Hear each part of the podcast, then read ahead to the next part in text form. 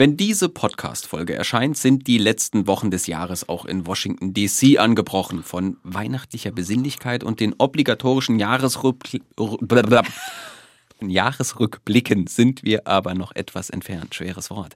Denn kurz vor Jahresende passiert hier politisch noch so einiges. Der neu zusammengesetzte Kongress, damit alte Gesichter, die in die hinteren Reihen treten, neue, die nach vorne kommen, schnelle Gesetzesbeschlüsse und Urteile.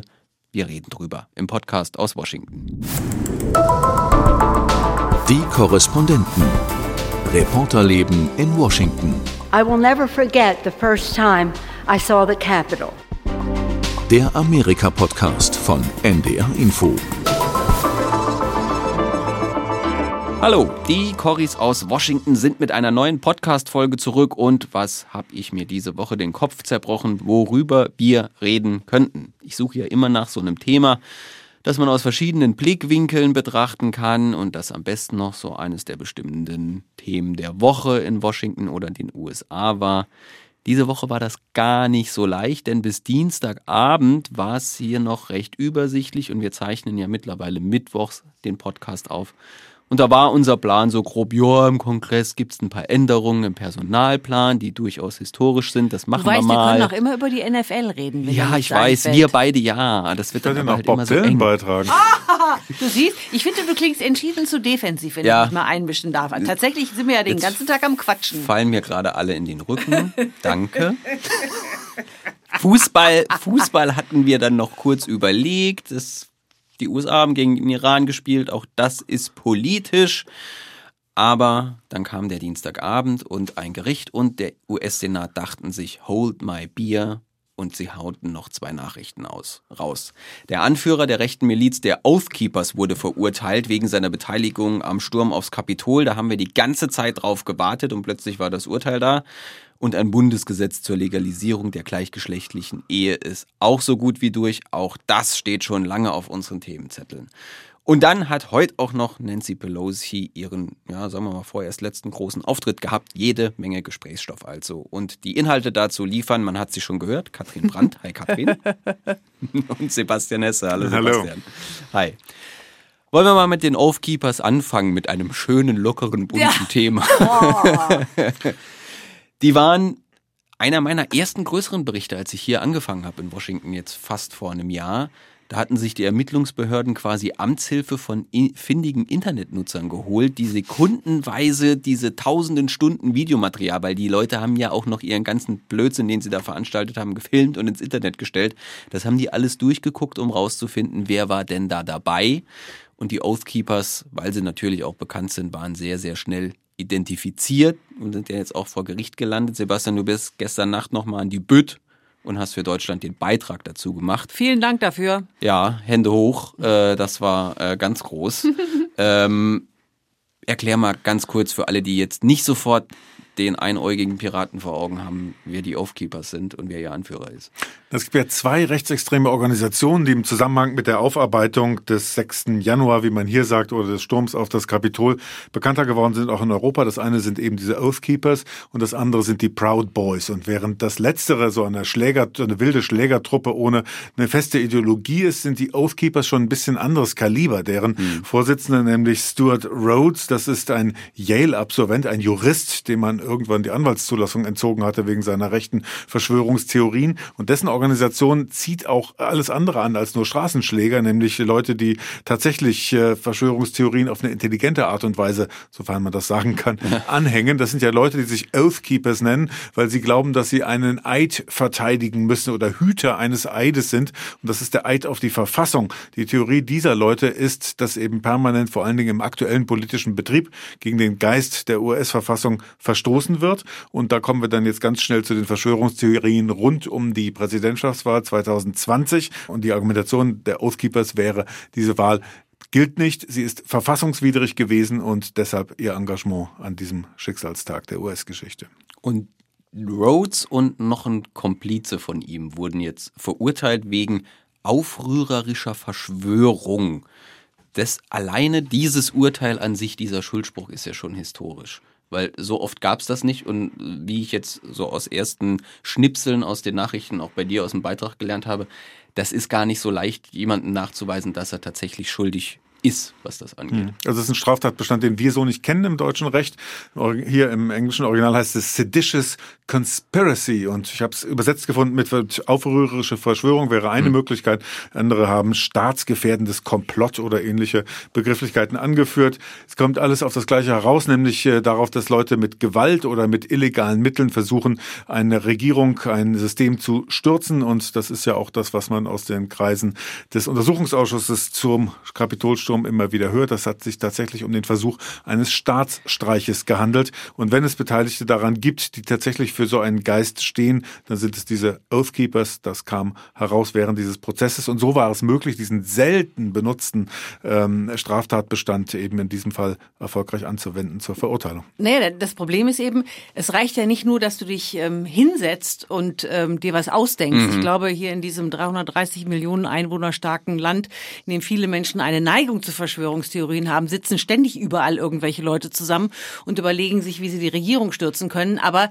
es werden ja nun mal in der Regel Taten bestraft und nicht Gedanken. So und äh, hier in diesem Fall, so habe ich das der Berichterstattung entnommen, war es eben tatsächlich für die Jury möglich, wirklich zu verfolgen, wie dieses Komplott geschmiedet wurde anhand von Textnachrichten ja. ähm, und, und, und, Sachen, die erstmal entschlüsselt werden mussten äh, und eben bis hin zu dem Ergebnis. Es hat ein Ergebnis ge gegeben. Es ist eben nicht nur überlegt worden, wie kann man ähm, Donald, äh, Donald Trump im Weißen Haus äh, halten, sondern es ist tatsächlich aktiv daran gearbeitet worden, diese, diesen Prozess der Bestätigung der Wahl für eine bestimmte Zeit zu verzögern. Ne, das war ja der andere Anklagepunkt, also die Behinderung eines, eines Amtsverfahrens oder des, der, der Arbeit des Kongresses, ne, das, dadurch, dass die halt äh, eine Zeit lang eben aufhören mussten und sich verkrochen haben.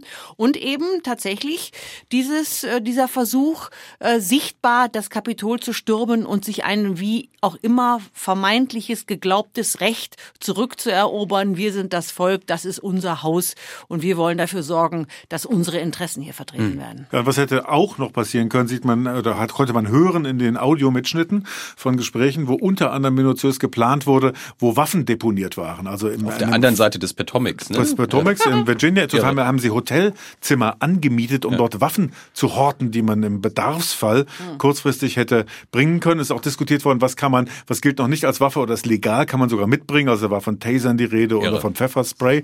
Und eine Empfehlung, doch bitte Bleirohre mitzubringen, mit denen man ja auf Leute einschlagen könnte. Also all das in, in Tondokumenten dokumentiert. Unglaublich. Für Rhodes und den zweiten äh, jetzt Verurteilten gibt's noch keinen Straf... Danke gibt es noch kein Strafmaß, richtig? Nee. Ist da was im Raum? Aber Gefängnisstrafe wird es wahrscheinlich sein. Ich mhm. habe gestern die schöne Schlagzeile From Yale to Jail gelesen. Oh, ein Traum. Da, da freut sich ja jeder, der bei der Zeitung mal gearbeitet hat, über so eine dankbare Schlagzeile. Aber nachgeschlagen im US-Gesetzbuch bis zu 20 Jahren Haft droht diesen beiden. Das Strafen ist ja typisch für Amerika, dass eine Jury mhm. darüber befindet, ob jemand schuldig oder unschuldig ist und dann erst kommt der Richter ins Spiel, der vorher nur so eine Art moderative Rolle hatte, um dann das Strafmaß Strafmaß festzusetzen. Also das steht noch nicht fest, aber es wird sicherlich empfindlich und das verspricht man sich ja auch von diesem Urteil durch eine abschreckende Wirkung. Auch auf die Leute, es gibt ja noch mehrere Folgeprozesse, mhm. unter anderem auch mhm. gegen weitere Oathkeeper und äh, Proud Boys, dass äh, jetzt äh, Kooperation quasi durch dieses äh, Schreckmoment äh, diesen Menschen abgerungen werden kann. Mhm. Die zweite Breaking News von gestern Nacht. Der Senat hat mit mehr als der notwendigen Mehrheit ein Gesetz zur Anerkennung der gleichgeschlechtlichen Ehe durchgewunken. Also alleine die Tatsache, dass das für diverse Einmeldungen auf meinem Handy gesorgt hat, lässt ja den Schluss zu, dass das jetzt nicht unbedingt ein Selbstläufer im Vorfeld war, oder Katrin? Nein, äh, ist es nicht.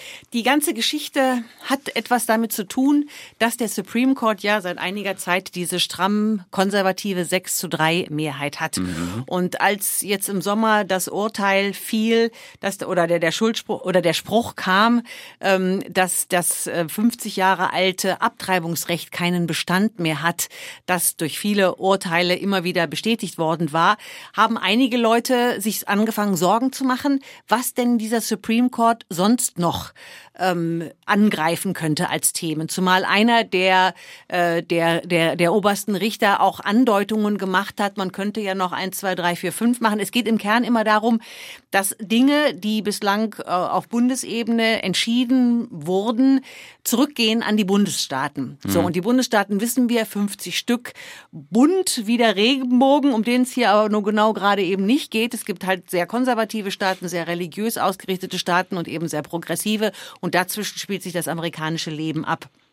So, und dann war eben die Frage, müssen wir nicht versuchen, etwas einzuziehen, sozusagen einen doppelten Boden, um zu verhindern, dass genau dieses Recht auf gleichgeschlechtliche Ehe in den USA irgendwie davor geschützt wird, dass dieser Wert also anerkannt wird äh, und der Supreme Court oder dass es, dass es wirklich äh, gerichtsfest gemacht wird, was eigentlich eine Selbstverständlichkeit Bisher sein war es ja nur das Urteil, Genau. dass es okay ist, ne? Ja, exakt so. Und da wurde eben hin und her überlegt und äh, wir sehen, es haben zwölf Republikaner mit den Demokraten im Senat mitgestimmt, zwölf von 50. Da gibt's also noch eine ganze Reihe von Leuten, die der Meinung sind, dass doch das möglicherweise bei den Bundesstaaten entschieden werden sollte oder die vielleicht auch grundsätzlich eine andere Meinung zum Thema Geschlecht, gleichgeschlechtliche Ehe haben. Aber es ist eben jetzt eine deutliche Mehrheit zustande gekommen. Was sagt das über den Zustand des obersten Gerichtshofes, des obersten Verfassungsorganes dieses Landes aus, wenn die regierende Partei sagt, wir müssen noch, bevor wir nicht mehr so wirklich überall was zu melden haben, gucken, dass wir Sachen davor schützen, dass dieses Organ sie nicht irgendwie einreißen kann. Ja, es ist ja schon bezeichnend, dass hier auch die Formulierung kursierte, man muss das Recht auf die Ehe für alle Supreme Court festmachen. Also Genau wenn das. es sich hier um eine feindliche Einheit Genau, handelt, genau, ja, genau. die eine, einen Angriff plant auf, den, auf das Herz dieser Gesellschaft oder auf das, was diese Gesellschaft zusammenhält. Aber das ist halt schon immer amerikanische Tradition gewesen. Dieser oberste Gerichtshof ist ein extrem politisches Gremium. Es ist ja ein politisch besetztes Gremium. Das können wir uns mit unserem Bundesverfassungsgericht in dieser extremen Form gar nicht vorstellen. Und es ist ja immer so, dass es äh, der Zufall entscheidet, wie die Zusammensetzung ist, also welcher Präsident regiert gerade und kann Nachbesetzungen vornehmen. Die Richterposten sind auf Lebenszeit. Insofern ist also gar keine überschaubare Dynamik da drin, wann da mal irgendetwas frei wird. Man muss dazu sagen, dass äh, das Recht auf Ehe für alle eben auch einer sehr knappen Mehrheit entstammte im Jahre 2015. Das ist ja relativ neu als Gesetzgebung und da war es 5 zu 4 die Abstimmung. Also eine einzige Stimme hat da den, den Unterschied gemacht. Damals aber eben in einem etwas progressiver besetzten Gremium. Also dieses Hin und Her, das wird es hier immer geben und das ist für uns so wahnsinnig gewöhnungsbedürftig, dass diese, also dass ein, ein, ein Richter, der nach unserem Verständnis neutral ist und allenfalls der Gesetzgebung und der Verfassung gegenüber verpflichtet ist, trotzdem politische Spielräume da reinlesen kann. Das ist wirklich eine, eine absolut bemerkenswerte Besonderheit dieses amerikanischen Systems. Ja, aber wie, wie, klar, nochmal wie beim Thema Abtreibung auch, es geht ja nicht darum, dass der Supreme Court Ehe für alle verbieten würde, sondern er würde im Zweifelsfall wieder sagen, die Bundesregierung hat keine Kompetenz, äh, ein Urteil in, diesen, in dieser Angelegenheit zu fällen. Ehe für alle steht nicht in der Verfassung drin. Das ist immer die Argumentation. Alles, was nicht in der Verfassung drin steht, so hat mir mal jemand erklärt,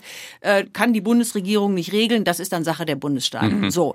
Das heißt, das wäre dann kein mehr, kein allgemein geschütztes Recht mehr, sondern ginge eben zurück äh, an, an die Staaten von, von Utah ist, glaube ich, inzwischen, obwohl es ein Mormonenstaat ist, ein sehr bunter. Die haben, glaube ich, in Salt Lake City einen Stadtrat, der nur aus LGBTQ-Menschen besteht. Aber es gibt eben so, was weiß ich, Staaten wie Oklahoma, ähm, da tief im, im, im Bibelgürtel und eben die, die Neuengland-Staaten, die eine ganz andere äh, Tradition haben. So. Und dazwischen äh, wird's dann eben wieder äh, kunterbunt. Und die große Frage ist zum Beispiel, wie ist das denn, wenn also jemand, der in Oklahoma lebt, dann äh, seine, seinen Partner, seine Partnerin äh, auf Cape Cod irgendwo im schönen, wie heißt es, Provincetown, ne, ist dieses, dieses sehr von ähm, schwuler Kultur geprägte Ferienörtchen, da heiratet und dann zurückkommt, wird dann das anerkannt? Also solche Sachen ähm, stehen dann zur Diskussion. Ja, ne, aber das ist ja genau das, was das Gesetz regelt. Es, hat, es verbietet nicht perspektivisch, dass der Supreme Court sagen kann, das muss zurückdelegiert werden auf die Ebene der Bundesstaaten. Aber es regelt dieses neue Gesetz, dass eben eine einmal geschlossene Ehe auch im gleichen Bundesstaat Bestand hat. Dass sie nicht quasi annu- annulliert von Staatswegen oder von Bundesstaatswegen in diesem Fall annulliert werden kann. Aber auch hier ist es natürlich so, dieses Gesetz gilt jetzt, wenn es noch durch das Repräsentantenhaus ist, aber es ist natürlich dem Supreme Court unbenommen, ist dann wieder rückwirkend doch noch als verfassungswidrig zu erklären und damit erneut einen Prozess auszulassen. Ja, ja. Aber es ist auf jeden Fall eine, eine massiv höhere Hürde, Genau, die jetzt der, geschaffen der. Prozess ist dann wesentlich aufwendiger, als einfach nur ein zweites Urteil hinterherzuschieben, gäbe es das Gesetz nicht. Das sehen wir bei der Abtreibungsdebatte ja genauso. Ja, aber nicht, nicht vergessen, es gibt viele, viele Amerikaner, die das sehr richtig finden, dass genau diese Kompetenz äh, bei, den, bei den Bundesstaaten läge und die, die genau deswegen in diesem Bundesstaat womöglich leben, weil er genauso ausgerichtet ist. Ja, das ist dieses tief sitzende Misstrauen gegen alles, was mit Washington DC, mit. Zentralregierung Ja. zu Voilà. tun hat. Ne? So man muss natürlich hier auch sagen, möglich. Das ist das massivste und nachwirkendste Erbe von Donald Trump. Der hat ja immer schon gesagt, meine größte politische Priorität ist nicht etwa irgendwie das Atomabkommen mit dem Iran aufzukündigen oder aus dem Klimaschutzabkommen Schönes auszusteigen, Beispiel. sondern, sondern das, das bleibende politische Erbe ist, dass Ja. er eben diese Bundesrichterstellen, die aus Washington heraus besetzt werden, konsequent auf allen juristischen Ebenen bis hoch zum Supreme Court mit Rechtskonservativen besetzt hat. Und wie wir sehen, wirkt das. Ne? Und zwar lebenslang. Ne? Ja. Und damit hat er die Agenda bis ganz nach oben getragen. Ja.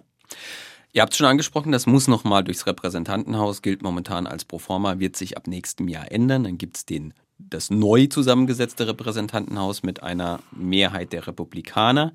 Deswegen verschwindet da auch aus der ersten Reihe eine Person, die euch schon viel länger begleitet als mich, aber die quasi die dritte Frau hier im Staat war, Nancy Pelosi, die Mehrheitsführerin der Demokraten im Repräsentantenhaus und das Gesicht neben Joe Biden dieser Regierung. Die bekommt jetzt einen neuen alten Job. Die wird einfach nur normale Abgeordnete, richtig? Ganz genau. Sie äh, ist ja in San Francisco gewählt worden, schon sehr, sehr lange. Lass mich überlegen. Ich glaube, Ende der 80er Jahre ist sie zum ersten Mal eingezogen. Ich finde, das ist ja ein, ein Teil dieser äh, interessanten Lebensgeschichte, dass sie erst mal fünf, glaube ich, ne, fünf Kinder großgezogen hat und ist dann äh, ins Parlament gegangen und hat sich hochgearbeitet und ist offenbar so schnell als streitbar und vor allen Dingen durchsetzungsstark aufgefallen, dass sie sehr bald dann eben Fraktionsvorsitzende geworden ist, also und dann später tatsächlich auch Sprecherin des äh, Repräsentantenhauses. Jetzt müssen wir noch kurz diesen äh, Einführungskurs, ähm, was wer welche Rolle hat, was zu sagen, einfügen. Also die Sprecherin des Repräsentantenhauses ist sowas ähnliches wie unser Bundestagspräsident oder Bundestagspräsidentin, ähm, ist verantwortlich für die Tagesordnung und ähnliches mehr. Nur ist in den USA, weil es hier eben nur zwei Parteien gibt, eine Funktion, die sehr parteipolitisch aufgeladen ist. Die Fraktion, die die Mehrheit hat, wählt ihre den Sprecher oder die Sprecherin des Repräsentantenhauses, kann damit die die Tagesordnung bestimmen und ab dann dafür sorgen, dass ihre eigenen Gesetzesinitiativen durchkommen. Und die Frakt der Fraktionsvorsitzende ist eine untergeordnete Funktion. Und dann gibt es bei der zweiten Partei eben auch einen Fraktionsvorsitzenden, der dann folglich Sprecher der Minderheitsfraktion ist. Also Nancy Pelosi hatte eben nicht nur die die Fraktion, ähm, nicht nur die die Demokraten im Blick, sondern sie war sozusagen die Zulieferin, die Mehrheitsbeschafferin und Gesetzedurchdrückerin für ihre jeweiligen Präsidenten. Wirklich enorm wichtig. Unter eben Hausherren im Kapitol, weswegen die Republikaner ja auch bei der Aufarbeitung des Sturm auf das Kapitols oft argumentiert haben, was ist eigentlich die Verantwortung von Nancy Pelosi? Hat sie vielleicht nicht für ausreichend Sicherheit gesorgt und haben Ja. so versucht, diese Diskussion nochmal auf ein anderes Gleis zu führen, beziehungsweise noch jemanden in den Fokus zu rücken, neben Trump. Das soll jetzt kein Altersshaming sein, aber Pelosi ist 82 Jahre alt und macht jetzt erst den Schritt zurück, im Grunde, weil sie muss. Macht sie das zu spät? Ist das, steht, hätte der Generationenwechsel schon eigentlich längst stattfinden müssen? Ist es überhaupt einer? Passiert Sagt da der? Junior-Korrespondent zu den beiden Senioren, die hier sitzen. Also ich bin ehrlich gesagt froh, dass wir sie loswerden. Ja, nicht, weil ich nicht eine Hochachtung für ihre Lebensleistung hatte, das haben wir schon angesprochen. Sie hat ihre Zeit gehabt und hat sie also für meine Begriffe auch sehr eindrucksvoll genutzt. Aber ich muss sagen, ich bin diese über 80-jährigen Politfossile wirklich, wirklich leid. Ja, und ich habe auch das Gefühl, dass dieses Grundgefühl in diesem Land, dass da so eine elitäre Clique sitzt, die an der Macht klammert, die sich an die Macht klammert, die irgendwie nicht wegzukriegen sind, wodurch auch eine Menge Politikverdruss in diesem Land ja entstanden ist, dass genau diese immer gleichen Gesichter mit den immer gleichen Auftritten, den immer gleichen Ritualen und auch das, dieser Querverbandelung, also es gibt ja zwischen dem 80-jährigen Joe Biden und der 82-jährigen Nancy Pelosi und äh, Jim Clyburn, das ist ein weiterer sehr prominenter Hausabgeordneter, äh, der auch über 80 und so weiter, zwischen denen gibt es ja jahrzehntelange Querverbindungen, um nicht zu sagen Seilschaften. Ich glaube, es tut der Demokratie hier sehr gut, dass es eine deutliche Verjüngung gibt. Der Nachfolger von Pelosi, Hakeem Jeffries, ist über 30 Jahre jünger als sie. Also das ist ein wirklicher Generationswechsel. Und ich glaube auch, wenn es jetzt darum geht, dass Trump und beiden wieder antreten können, zwei alte Männer, hätte das etwas unglaublich Frisches, wenn hier mal neues Personal auftreten könnte, das vielleicht dann auch andere Akzente setzen. Ich halte mal dagegen. Also A sind diese Herrschaften alle gewählt, das heißt, es gibt Leute, die sie unterstützen. Und das mit dem, mit dem, mit dem Alter, klar, du hast das ja mit dem Age-Shaming schon genannt. Es gibt, gibt total viele Artikel im Moment in den Zeitungen und äh, auf den Plattformen, die sich damit beschäftigen, wie fit sind denn 80-Jährige. Und die Alters- und Alternsforscher sagen, sagen, ähm, Joe Biden ist sozusagen ein Super-Ager und Nancy Pelosi möglicherweise auch. Naja, die sind, äh, die sind hochgebildet, die ernähren sich gesund, sie stehen unter ständiger ärztlicher Überwachung, sie halten sich geistig fit, sie sind also täglich gefordert, sie haben sehr, sehr gute Voraussetzungen, um äh, noch lange durchzuhalten und auch geistig präsent zu sein. Also mit dem Argument kommst du hier nirgendwo hin. So, was man anführen kann, ähm, ist sicherlich die Frage, Sie haben sehr, sehr lange Zeit äh, den Weg nach oben für junge Talente verstopft. So, und ne, das ist immer das Problem. Dann tritt einer ab und dann äh, ist da entweder keiner mehr oder es kommen ganz viele und dann wird es auf einmal hässlich und blutig, mhm. weil niemand so eine Art äh, Personalentwicklung, sagen wir mal, ähm, betrieben hat zum Beispiel. So, man kann natürlich auch sagen, okay, das sind auch keine Digital Natives mehr, die kennen ihr Handy auch nur von ferne, aber dafür haben sie vielleicht andere Fähigkeiten und sind in einer Art und Weise gebildet, können zum Beispiel mit der Hand schreiben, was heutzutage offensichtlich auch nicht mehr viele Amerikaner können und ähnliche Sachen. Also es ist, es ist, ich finde, es ist, eine, es ist, ich finde, es ist eine schwierige Diskussion, aber Nancy Pelosi hat geliefert. Sie war eine sensationelle äh, Fundraiserin, also hat offensichtlich geschafft, Millionen ranzuschleppen. Das ist mhm. immer ja hier in der mhm. amerikanischen äh, Politik ganz wichtig. Also ähm, und, und, ne, letztes wichtige Argument, ich, ich könnte noch eine Weile weiterreden, der, zwar ist der Durchschnitt der amerikanischen Bevölkerung liegt bei 38 Jahren, also sozusagen halb so alt wie Nancy Pelosi, aber die Wähler sind natürlich auch immer älter. Das heißt, die mhm. Leute haben sich möglicherweise Leute gewählt, die sie für Stabilität sorgen, die sie für verlässlich halten und ähnliches mehr. Also ähm, ja, äh, Vorsicht ähm, mit unseren persönlichen Befindlichkeiten, dass wir jetzt gerne frische Gesichter sehen wollen. Es kann sein, dass es dadurch nicht besser wird an anderer Stelle. Das mag sein, aber man muss eben auch, also ich meine, das ist natürlich jetzt ist ein bisschen eine wahnsinnig blöden Rolle, dass ich jetzt genau, jemanden, den eigentlich würdigen wollen, weil er sich verabschiedet aus dem politischen Leben, jedenfalls in Tippelschritten verabschiedet. Dem möchte man natürlich jetzt irgendwie ganz und gar nicht noch irgendein Bonbon an die Jacke kleben oder so. Aber Nancy Pelosi, das muss man eben auch sagen, ist auch für viele in diesem Land eine absolute Hassfigur. Ja, ist eine polarisierende ja. Figur. Das mhm. ist jemand, an der sich die Leute gerieben haben. Es ist nicht so, dass jetzt alle sich eine Träne wegdrücken müssen, weil Nancy Pelosi nicht mehr in dieser Funktion tagtäglich wahrnehmbar ist. Ne? Also meine Lieblingsszene, um das nochmal hier auf jeden Fall nicht zu überspringen, war, wie Donald Trump seine State of the Union Rede hielt. Oh. Also diese berühmte Bilanz, Dieser die einmal im Jahr gezogen wird. Und sie saß im Hintergrund mit diesem völlig versteinerten Gesicht. Und am Ende, als er fertig war, hat sie demonstrativ sein Redemanuskript genommen und in der Mitte durchgerissen. Das haben ihr die Rechten nie verziehen, aber das war natürlich auch ein Coup, wie man ihn so noch nie gesehen hatte. Ja, wie gesagt, trägt aber doch deutlich dazu bei. Also wenn man von Versöhnung spricht und hinterher das Redemanuskript seines, die, die Rede von Trump war was Besonderes. Das war ja die, wo er zwischendurch noch Leute geehrt hat und Verdienstkreuze Kreuze verliehen hat an Rush mhm. Limbaugh und solche Leute. Also das war an sich ein Gesamtkunstwerk auf, auf, auf seine Art, das verstehe ich schon. Aber ich habe gedacht, das geht nicht. Man kann das nicht. Man kann nicht sagen, wir bringen dieses Land zusammen und macht dann sowas. Ja. ja, man könnte, also Kritiker sagen dann natürlich vielleicht mit einer gewissen Berechtigung, dass es ja auch die, um die Institution des Präsidenten gibt, der ja zu Gast ist bei ihr. Sie ist, wir haben es ja gesagt, sie, eingeladen. sie ist die Hausherrin, Hausherrin ja, sie ja. hat ihn also eingeladen. Er kommt vom Weißen Haus, ist zu Gast und wird so behandelt. Klar, kann man auch so sehen. Ja. Kommen wir noch ganz kurz zu dem Nachfolger von Pelosi, der ja dann nicht ihre Rolle hat, sondern der Minderheitenführer ist, weil es ja jetzt dann umgedreht genau. ist. Kompliziert kann der beiden auf irgendeine Art und Weise jetzt noch Schützenhilfe leisten? Was weiß man über den überhaupt? Ich habe dessen Gesicht jetzt kurz bevor es überhaupt soweit war, zum allerersten Mal gesehen, sage ich ganz offen. Mir war der vorher jetzt noch nicht so doll bekannt. Dass der in der ersten Reihe war, kann man jetzt nicht wirklich behaupten. Ähm, Sebastian, du hast dir vorher ein bisschen angeguckt für einen Beitrag. Was also er hat schon typ? Geschichte geschrieben, muss man sagen. Er ist nämlich der erste Afroamerikaner, der in einer derart hochrangigen Position im Kongress äh, tätig sein wird. Nicht? Das ist schon mal eine Besonderheit. Er ist eine sehr auffällige Erscheinung. Er ist ein großer, sehr athletischer, breitschultriger, gut aussehender Mann. Der nächste Obama? Ja, und ich habe manchmal, wenn ich ihn reden höre, habe ich manchmal so ein Obama-Shuffle ah. ja, da drin, dass der sich okay. so ein bisschen schon orientiert auch an der, an der, an der Rhetorik eines, eines Barack Obamas. Mhm. Aber er ist von Haus wie Obama natürlich auch ein Jurist, wie so viele natürlich von den Abgeordneten, ein Karrierejurist, promovierter Jurist, stand aus New York, aus einfachen Verhältnissen, hat sich da hochgearbeitet und in verschiedenen So Stories mögen die Demokraten. Ja. ja, ja, auf jeden Fall. Auf jeden Fall. Seine Frau ist Sozialarbeiterin, also die weiß, wie es auf der Straße aussieht. Ja.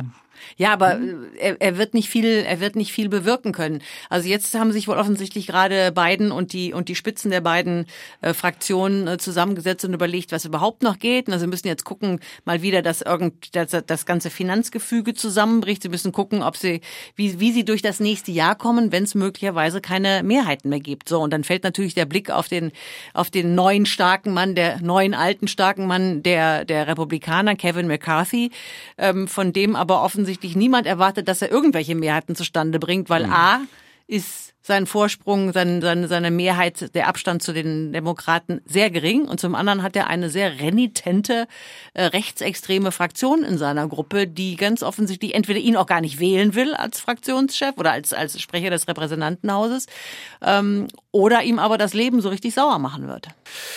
Naja, es wird alles noch ein bisschen dauern, bis es soweit ist. Am 3. Januar kommt der neue Kongress dann offiziell zusammen und dann sind diese Machtverhältnisse auch ganz offiziell neu verteilt und dann werden wir sehen, wie viel Einfluss ein McCarthy haben wird. bei den Republikanern ist überraschenderweise viel in Bewegung. Die wirken mhm. momentan so unordentlich, so ein bisschen wie die Demokraten. Das war jetzt in der Zeit, in der ich hier war, nicht so. Ich bin gespannt, wie das weitergeht.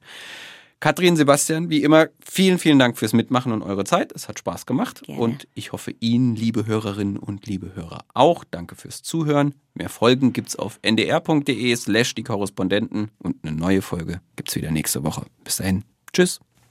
Tschüss. Tschüss. Und jetzt noch ein Tipp für die ARD Audiothek. Wenn man Depressionen hat, dann kann man das Leben, wenn man nicht mehr depressiv ist, das kann man so viel mehr schätzen. Man weiß es so viel mehr zu würdigen, wie schön das ist, wenn man nicht aufwacht und das Gefühl hat, die Welt geht unter. Raus aus der Depression. Mein Name ist Harald Schmidt und ich begrüße Sie hier sehr herzlich in meiner Funktion als Schirmherr der Stiftung Deutsche Depressionshilfe. Weil das ist das Schöne, es hört immer wieder auf. Und wenn man das dann nicht hat, dann fühlt es sich so an, dass man das überhaupt nicht mehr nachvollziehen kann, dass es einem so schlecht ging. Dann würde ich die Blitzendiagnose stellen, dass wir heute wieder einen sehr, sehr informativen und äh, interessanten Podcast hatten. Sie können das Ganze wie immer in der ARD Audiothek nachhören. Alle anderen Podcasts, die wir bisher schon aufgezeigt haben, selbstverständlich auch. Und wir freuen uns, wenn Sie beim nächsten Mal wieder mit dabei sind. Alles Gute, bis dahin.